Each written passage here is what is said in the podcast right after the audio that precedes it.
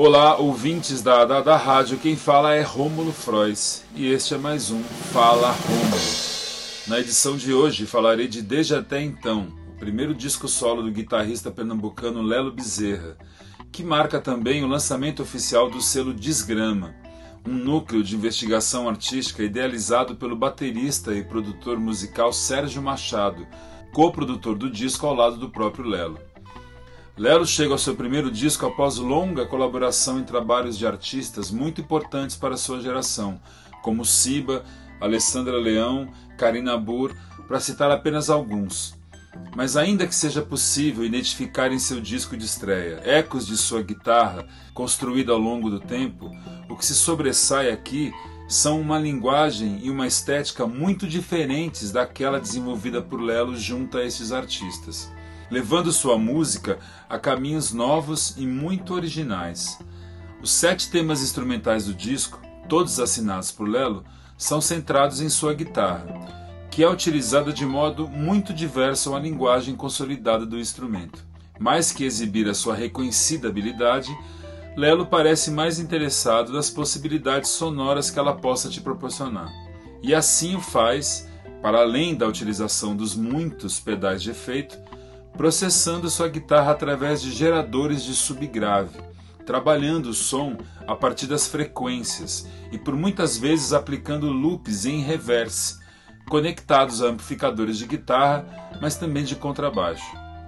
Ainda que instrumentais, o modo como Lelo trabalha suas composições a partir de um rico e vasto vocabulário sonoro provoca nossa audição a formar nossas próprias imagens e nossos próprios roteiros, que necessariamente não precisam serem os mesmos explicitados por Lelo ao apresentar seu disco.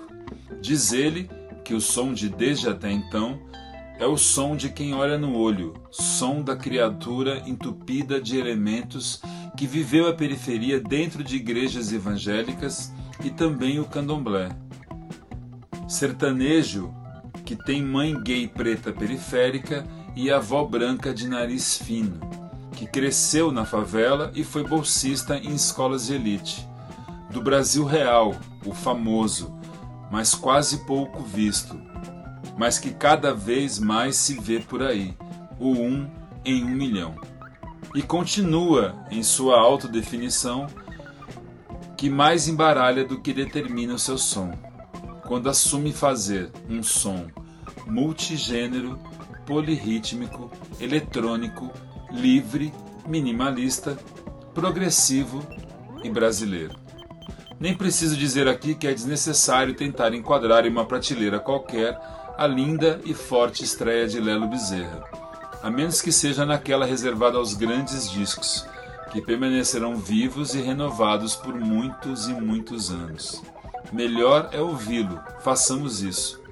Tocarei três faixas de Desde Até Então, a estreia solo de Lelo Bezerra, todas de sua autoria, para que tirem suas próprias conclusões.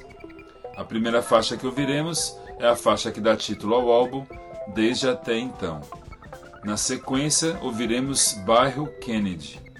E por fim, Estrangeiro em Todo Lugar. É isto, este foi mais um Fala Rômulo. Ouçam Desde Até Então de Lelo Bezerra Fiquem bem, se puderem, fiquem em casa e até mais.